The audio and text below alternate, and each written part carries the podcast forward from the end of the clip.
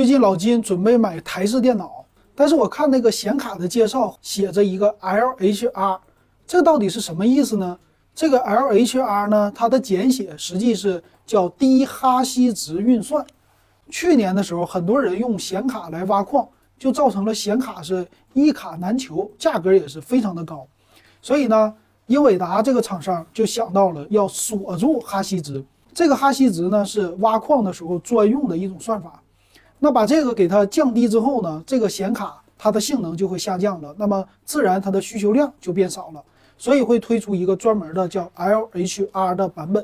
那这个版本对我们玩游戏有影响吗？没有任何的影响，它只是锁住了哈希运算。那只有专门的挖矿的时候才需要。那最近呢，这个事儿又有新的发展了，他们把这个低哈希值运算给破解了。那现在有的软件说，直接破解掉的话，会恢复原来显卡运算能力的百分之七十。甚至有的软件同时运行两个挖矿的软件，让整个百分之百的哈希值运算能力又恢复过来了。所以现在又造成了一波显卡的需求高潮。